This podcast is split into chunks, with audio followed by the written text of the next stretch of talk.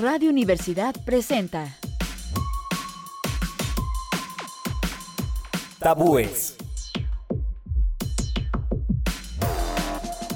Salud, Cultura.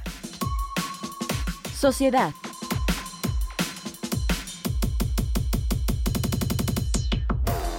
Eliminando tabúes.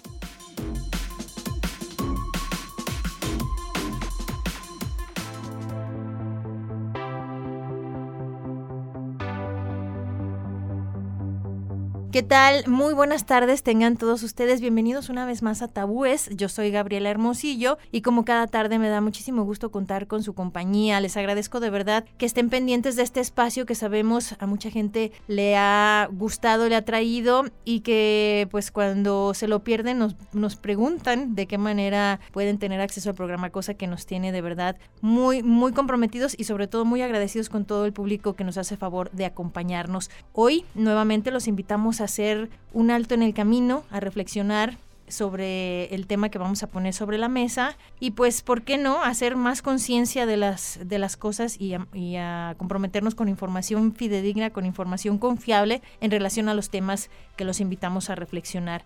Para tratar el día de hoy el, el tema que nos ocupa, que es el Día Mundial del Asma, un tema muy serio, de gran relevancia, por supuesto, porque no es poca la, la población que tiene este padecimiento. Ya el doctor, eh, nuestro invitado del día de hoy, nos, nos, dará detalles al respecto. Así que sin más preámbulo, le doy la cordial bienvenida y el agradecimiento, por supuesto, al doctor Carlos de Alba, que nuevamente nos acompaña aquí en Tabúes. Él es neumólogo pediatra. Y bueno, pues quién mejor que él para, para platicarnos hoy del tema del asma. Bienvenido, doctor. Muchísimas gracias nuevamente por estar acá. Hola, buenas tardes. Muchas gracias nuevamente por, por la por pensar en mí e invitarme nuevamente a su programa. Pues estamos justamente en, en época de, hablar de este tema porque en mayo, a inicios de mayo, se, conmemora esta celebración del Día Mundial del Asma. Pero para empezar a entenderlo un poco mejor, doctor, ¿qué es el asma? Porque escuchamos asma, asma y, y se nos vienen muchos prejuicios y muchas eh, cuestiones equívocas a la cabeza desde que eh, no puede, las personas con asma no se pueden ni siquiera casi que mover, no se tienen que exponer a ciertos factores este, ambientales, etcétera. Pero para entenderlo desde el principio, ¿qué podemos considerar o cómo se identifica este padecimiento conocido como asma? Ok, bueno, primero tenemos que tomar en cuenta de la importancia del asma. El asma es la enfermedad crónica más frecuente de la infancia. Eso quiere decir que es la enfermedad que de tipo crónico, las enfermedades se dividen en agudas y en crónicas. Y en las enfermedades crónicas, la enfermedad más común en la edad pediátrica es el asma. Eh, a nivel mundial, eh, más o menos eh, como 300 a 350 millones de personas la padecen y usualmente es una enfermedad que ocurre en la edad pediátrica.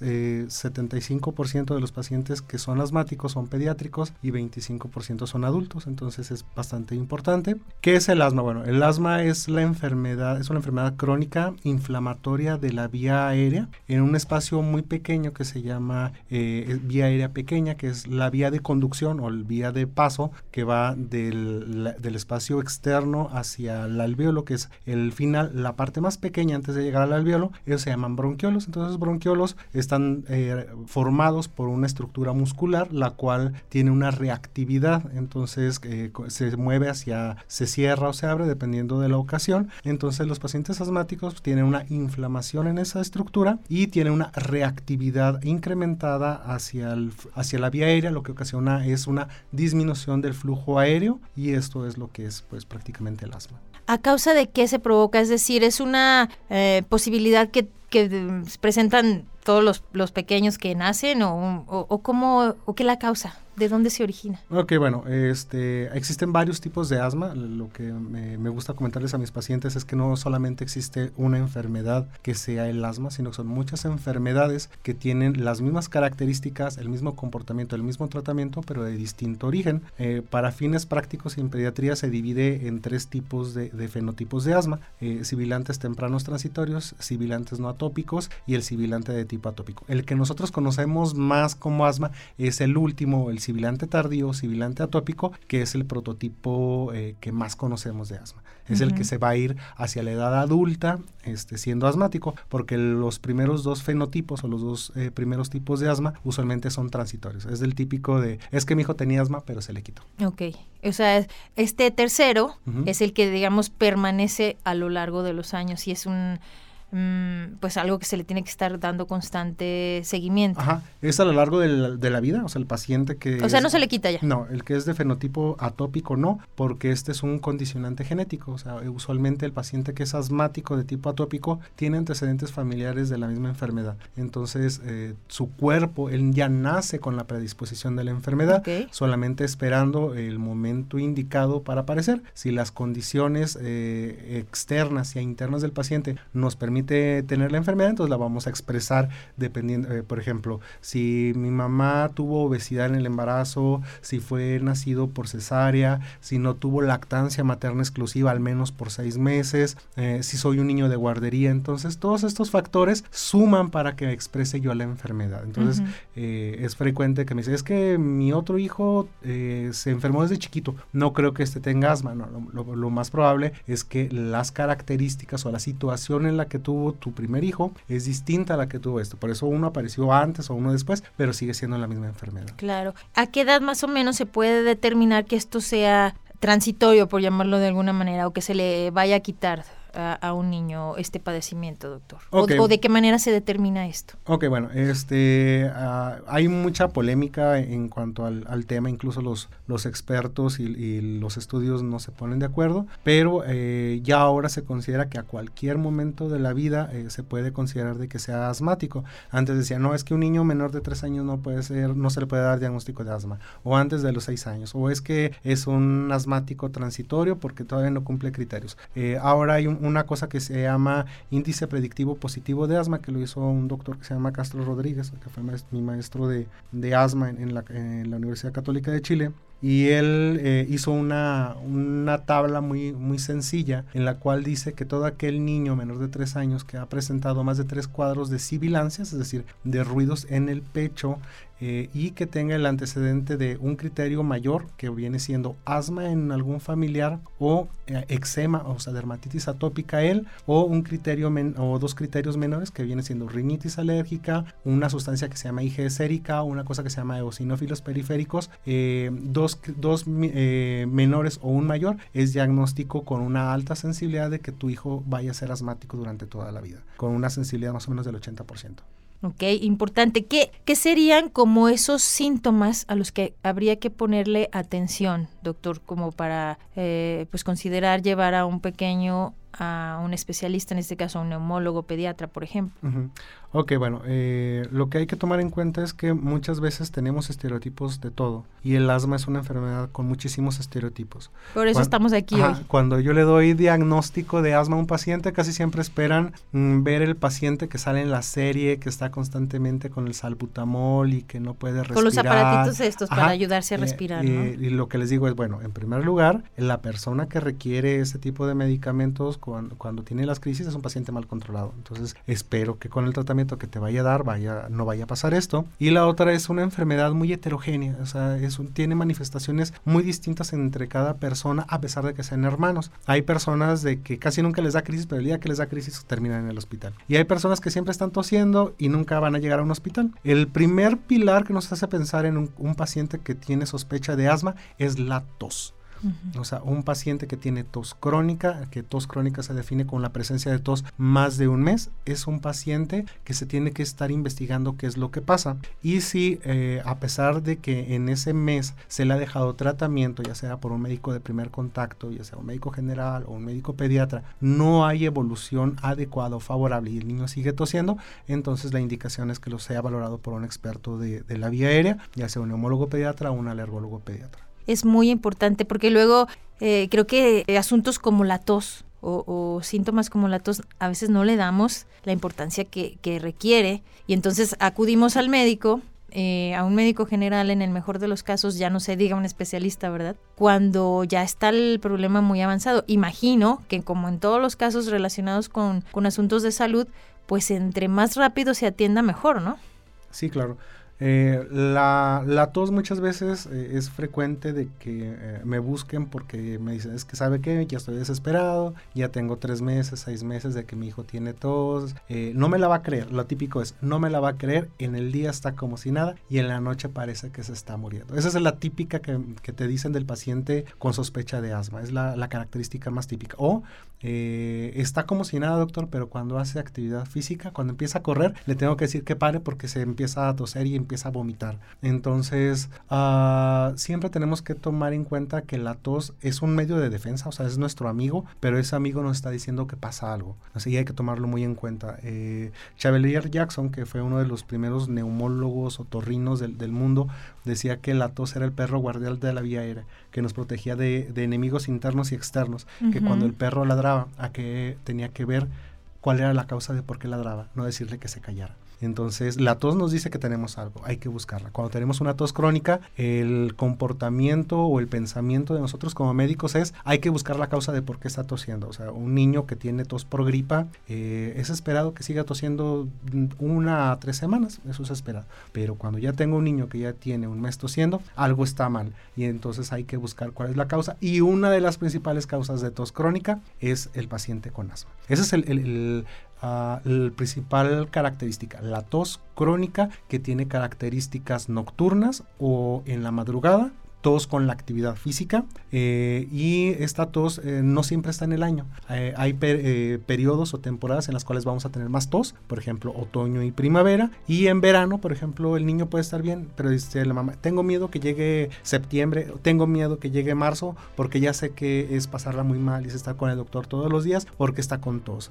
Entonces eso nos llama la atención porque una tos por una gripa pues no, no se comporta de esa manera, sino es una tos durante todo el día, de diferentes características la otra característica típica del paciente asmático es la sibilancia. La sibilancia se define como un ruido eh, que se presenta y que viene de la vía aérea inferior, que es como un chiflido, uh -huh. por eso de ahí viene silbido, del chiflido, eh, que cuando el niño saca el aire se escucha un, una pe pequeña salida. Eh, usualmente se presenta en las noches, pero hay pacientes cuando ya van descontrolados o llegan en crisis asmática, en la cual ese chiflido o ese silbido lo presenta en la consulta. Entonces es muy fácil. Ya cuando tengo un niño preescolar o escolar que tiene un chiflido en el pecho, eso es casi diagnóstico para, para dar la, la, la, el diagnóstico de asma pues definitivamente esta información nos está resultando muy valiosa. Eh, espero que para las personas que nos están sintonizando y que nos están acompañando en esta transmisión eh, les esté resultando igualmente útil y valioso todos estos indicios, estos pues claves que nos está dando el doctor Carlos de Alba, neumólogo pediatra, para poder identificar si es el caso de algún menor que tengamos mmm, nosotros, bueno, cercano y que presente este tipo de padecimiento. Nosotros tenemos que hacer una pausa en este momento. Así que eh, los invitamos a seguir con nosotros para conocer justamente información que tiene que ver mm, con este Día Mundial del Asma y con el objetivo que persigue pues esta conmemoración que es eh, básicamente crear conciencia entre la población, visibilizar la enfermedad, desestigmatizar por muchas cuestiones, como ya lo decía el doctor de Alba, es una enfermedad que tiene muchos estereotipos y, y, falsas creencias precisamente originadas a raíz de, la ignorancia y la falta de, de conocimiento en, en, este sentido. Así que vamos a esta información, pero regresamos para seguir platicando con el doctor Carlos de Alba, neumólogo pediatra, sobre este, este padecimiento tan importante con el que se puede vivir y se puede tener una calidad de vida digna. Así que no se vaya, ya el doctor nos estará platicando al respecto. Ya regresamos.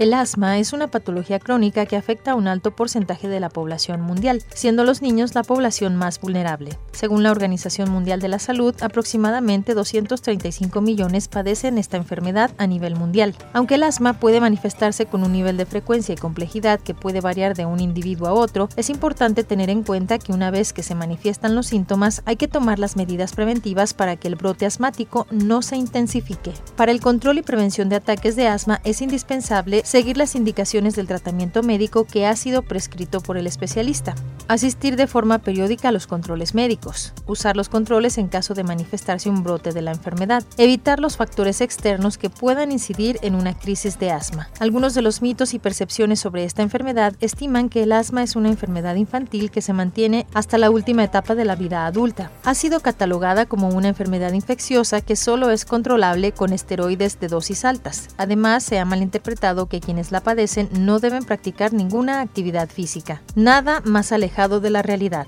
El asma puede ocurrir a cualquier edad. Por otra parte, el asma no es infecciosa. Lo que sí es cierto es que las infecciones respiratorias virales como la gripe y el resfriado pueden causar ataques de asma. Como parte del tratamiento médico para controlar esta enfermedad, se indican dosis bajas de esteroides y los pacientes pueden realizar actividad física bajo estas indicaciones. Debemos crear conciencia acerca de la importancia de esta enfermedad crónica que a tantas personas en el mundo. Hoy más que nunca, debido a la pandemia del coronavirus, los pacientes asmáticos deberán tener mayores cuidados respecto a su salud, ya que el COVID-19 es un virus que ataca directamente al aparato respiratorio, por lo tanto, corren mayores riesgos de sufrir complicaciones.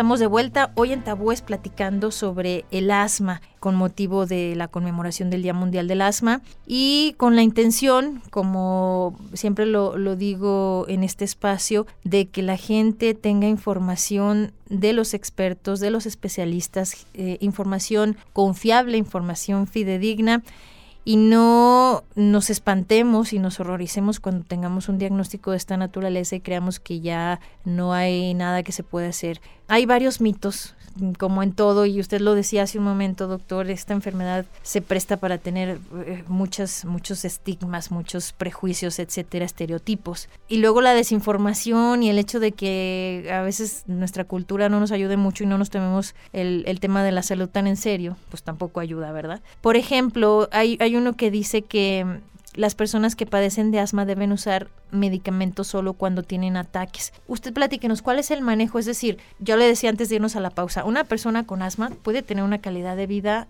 digna, pero me imagino que debe tener un seguimiento adecuado con un, con un médico que le determine un tratamiento, ¿no? Sí, bueno.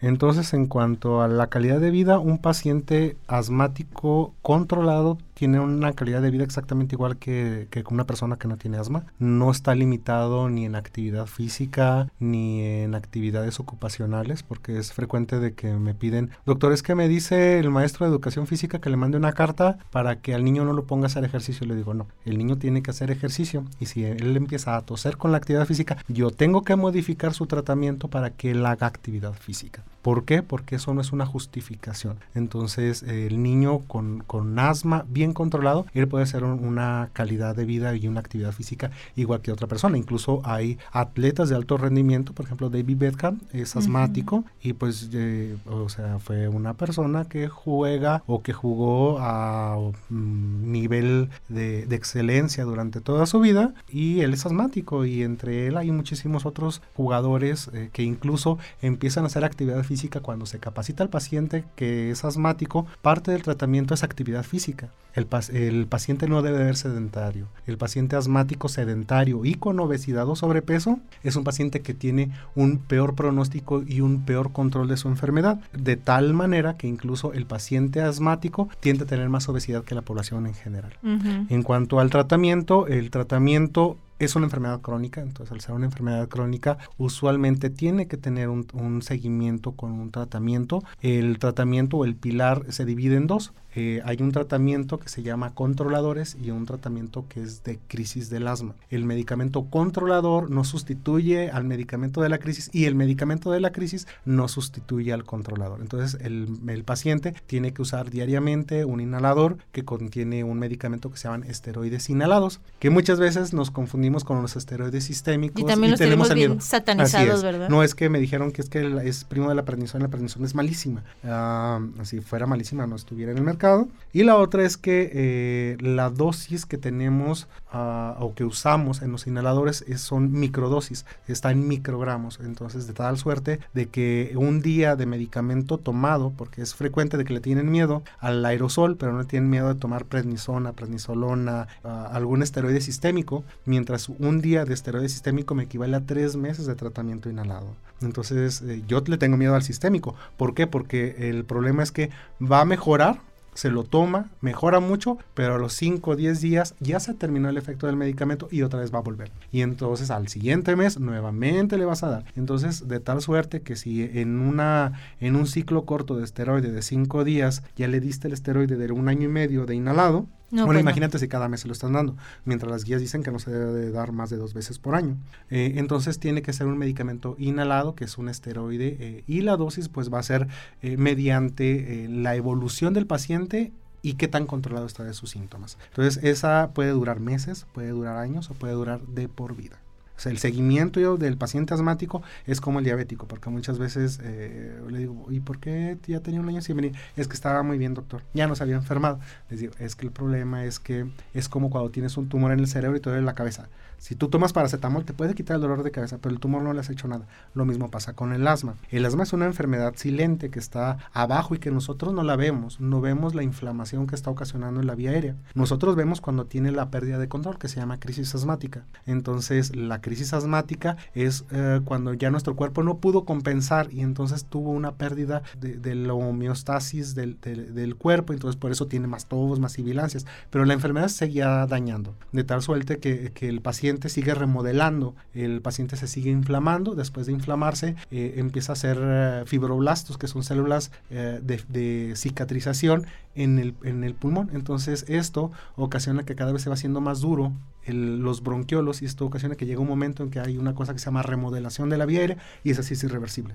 Entonces ya el paciente que tiene este, este daño, este paciente ya no va a mejorar con tratamiento pues es muy importante tomar en cuenta todas estas mmm, advertencias, recomendaciones, porque definitivamente solamente de, nosotros como papás, en el caso de, pacientes pediátricos, depende, y obviamente ya de un paciente adulto, pues obviamente de este autocuidado y de esta conciencia de, de, tener un buen seguimiento, eh, porque ya, ya lo decía el doctor, desterrando este mito, hay tratamiento para ciertas etapas o, o, digamos ciertos momentos en donde se tiene que estar tomando para las crisis o para de manera permanente, evitando pues que esto provoque que no se tenga algún efecto que pierda el efecto la, la medicación o, el medicamento, ¿no? Ya lo explicó perfectamente bien el doctor. Y luego yo cuando escucho estas y, leo estas mmm, creencias, doctor, digo, ¿de dónde salen? ¿De dónde vienen? Y me imagino que ustedes como especialistas luchan y, y nadan contra viento y marea precisamente para que la gente esté bien informada y tenga un, un buen manejo de la, de la enfermedad porque no todo lo hacen ustedes, obviamente la mayor parte recae propiamente en el paciente, precisamente para que tengan esa calidad de vida de la que hablábamos hace un momento. A mí me, me encanta saber que un paciente asmático no tiene por qué tener restricciones, sino que puede tener una vida no, normal como cualquier otro, siempre y cuando lleve de buena forma su tratamiento, ¿no? Eh, hay otro que dice que, bueno, usted ya lo decía hace un momento, doctor, que el asma viene y va, viene y va. Uh -huh. O sea, como si fuera las, las luces intermitentes del automóvil. No, pues no, ya, ya nos dijo el doctor que no. Eh, ah, bueno, este, los niños se curan del asma al crecer. Algunos, no uh -huh. todos. Este, hay un, una, un dicho que, usamos mucho los neumólogos que, que dice que no todo lo que chifla es asma, ni todo el asma chifla. Entonces, en edades pediátricas muy tempranas, menores de 3 años, uh, es un momento en el cual el niño tiene mucha, mucha reactividad de su vía aérea y se enferma mucho. Entonces, esa reactividad de la vía aérea le ocasiona que se manifieste como un asma, que son los asmos transitorios o los sibilantes transitorios, en los cuales eh, son niños chiquitos de meses, de años. El prototipo típico es el paciente de la guardería, que se está enfermando constantemente. Cada vez que tiene gripa, le chifla el pecho. Que cada vez que tiene gripa, le chifla el pecho. Entonces, estos niños, cuando llegan a una edad más madura, cuando su sistema inmune mejora, desaparecen las sibilancias. Este paciente, como tal, no era un paciente asmático de tipo atópico, de tipo este, alérgico, como, lo, denominan, sino que son sibilantes transitorios, por eso se llaman transitorios, porque van a, hacer una transición entre un estado y el otro estado. Y en la población pediátrica, en los niños chiquitos, hay muchas causas que pueden ocasionar sibilancias. Desde el niño que tiene reflujo, el niño que se enferma de la gripa, el niño que tiene una cardiopatía, o sea, que tiene un problema en su corazón, el niño que tiene una, una masa mediastinal, eh, ya sea el timo, que es una estructura normal, o una tumoración. Entonces hay muchas causas que nos pueden o que eh, van a parecer que son asma sin que lo sean. Muchas de estas van a mejorar con el tiempo y otras nos vamos a dar cuenta que es otra cosa. O sea, si yo tengo un paciente que, le, que tiene un problema porque le chifla el pecho, pero veo que tiene reflujo, le doy tratamiento para el reflujo y va a mejorar la sibilancia. Entonces, no es que se haya curado del asma, nunca tuvo asma. Pero el paciente que tiene el, prototipo típico del paciente que tiene antecedentes familiares de asma, este es muy difícil que se le quite. Este definitivamente no se va a quitar. Pero sí es común, eh, hay pláticas en las cuales te dicen, pues es que desaparecieron los asmáticos, porque el 75% de los asmáticos son niños y el 25% son, son adultos. Es que muchos de estos niños que fueron clasificados como asma eh, eran o asmas transitorios o alguna otra enfermedad. Cuando ya viran hacia edades ya más grandes, entre los 6 y los 8 años, ya el que continúa después de esa edad ya es difícil de que se le vaya a quitar. Hay otra creencia que dice, doctor, que el asma desaparece cuando las personas se mudan a un clima cálido y seco. Uh, pues nosotros vivimos en un clima cálido y seco y tenemos una gran cantidad de, asmáticos. Ah, usualmente una de las causas por las cuales ah, el asma se presenta son por alergias. Entonces cuando yo me mudo a algún lugar va a haber un, un tiempo como de luna de miel. Esto quiere decir de que yo como hice ah, alergias al polen, a la planta que estaba en el medio donde yo vivía antes, entonces me iba mal. Cuando yo llego a un lugar nuevo donde la flora y la fauna es distinta, entonces llega un momento en el cual yo estoy mejor, me siento mejor, pero conforme va pasando los meses yo empiezo a hacer alergia a las cosas que están ahí y vuelve. Entonces hay asmáticos, eh, porque lo es, que el frío, es que esto, que, que le digo, hay tanto asmáticos como en Rusia como en Costa Rica. De hecho, en Costa Rica hay más asmáticos que en cualquier parte del mundo eh, y esto es dado por su clima, por los hongos, en, en, ese caso son por hongos. En humedades el problema es eh, el, pues uno, hay más plantas, hay más polen, hay más, hay más pasto, hay más vegetación y hay más hongos. Eh, en medios eh, secos, pues la sequedad, la presencia de otro tipo de hongos, la presencia de otro tipo de, árboles, por ejemplo los mezquites en nuestra población, eh, son los que nos dan muchos problemas. O sea que sí hay, hay un factor ambiental que sí, digamos, sí influye, pero que no es determinante. Ajá, es el, asma, qué bueno que lo, que lo comentas. el asma es una enfermedad multifactorial porque muchas veces compramos o entendemos el, asma, por ejemplo, como el asma es igual a la alergia. Y no, o sea, la, alergia es uno de un montón de desencadenantes del asma. Ah, es el desencadenante alérgico, el desencadenante por estrés o, ansiedad de los niños, eh, ocasiona, es decir, el niño está exponiendo y de repente empieza con el broncoespasmo, eh, el asma inducido por ejercicio, el asma inducido por contaminantes, entre ellos el tabaco, el tabaco es la causa prevenible más asociada al asma. Eh, la contaminación ambiental en las ciudades, cada vez lo vamos a ver más, por ejemplo, en aguas calientes. Y la más importante de todas, las infecciones respiratorias superiores. Por eso es que yo dejé de ver muchos pacientes eh, desde el 2019 y ahorita los estoy volviendo otra vez. Oiga, doctor, es que ya pensé que ya se había curado. Le digo, es que el problema es que duraron tres años encerrados, entonces no se exponían a virus respiratorios. Cuando volvieron a tener exposición a las gripas, entonces se volvieron a acordar de que pues siguen siendo asmáticos. Entonces los virus respiratorios y más dos en menores de tres años, uno que se llama virus incisional respiratorio y en mayores de tres años el rinovirus, eh, son ah, altamente relacionados con el detonamiento de la enfermedad y con la exacerbación de la enfermedad. Entonces debuta como una gripa y posteriormente este, se sigue con la tos. Súper interesante, de verdad, doctor, esta información. Lástima que el, tiempo siempre se nos va rapidísimo, pero creo que al menos hemos dejado hoy en el público una eh, semillita ahí sembrada para que pues pongamos mucha más atención cuando tengamos una situación de esta naturaleza. ¿Algo que desea agregar para despedirnos, doctor? Bueno, eh, cuando nosotros tengamos el contexto de que nosotros tenemos un niño con enfermedades que no van bien a pesar de múltiples tratamientos, se tiene que buscar o se le tiene que, preguntar a su pediatra o a su médico general eh, por la posibilidad de que sea valorado por un experto de vía aérea. De hecho, todas las guías dicen que más de un mes eh, sin que tenga mejoría con tratamiento convencional, una tos tiene que ser valorado por un experto de la vía aérea eh, para valorar y ver cuál es la causa de por cuál no está mejorando. Y la otra es que no hay que tenerle miedo al asma. El asma es una enfermedad que es muy fácil de controlar. Eh, requiere un medicamento que va a tardar 10 segundos en la mañana y 10 segundos en la noche. O sea, no nos va a quitar absolutamente nada. Pero por ver a mi hijo que no tose toda la noche, que duerme eh, de manera adecuada, que tiene una calidad de vida adecuada, que corre y no tose, que no se está ahogando, que puede jugar, que se puede mojar, yo creo que vale la pena. Totalmente de acuerdo con esas palabras nos quedamos y agradecemos infinitamente al doctor Carlos de Alba, neumólogo pediatra, que bueno, excelente doctor y, lo encontramos por ahí en, en su mm, consulta privada y pues también colaborador del Hospital Hidalgo, ¿verdad doctor? Así es. Eh, estoy en Torre Quality en, con el piso 3. Eh, también pueden encontrar en las redes con nombre de Dr. Carlos de Alba en Neumokits. Muchísimas gracias, Gracias de nueva cuenta, ustedes. doctor. Y agradezco también a todos ustedes que nos prestaron su atención. Eh, le repito, espero que esta información que le hemos traído el día de hoy le haya resultado de utilidad. Y bueno, pues lo invitamos a que esté pendiente de las próximas emisiones. Agradezco también a Sergio Pacheco, Chequito Pacheco en los controles técnicos por su apoyo. Y bueno, como siempre, le deseo que pase una excelente tarde. Soy Gabriela Hermosillo. Hasta la próxima. Gracias. Radio Universidad presentó Eliminando tabúes.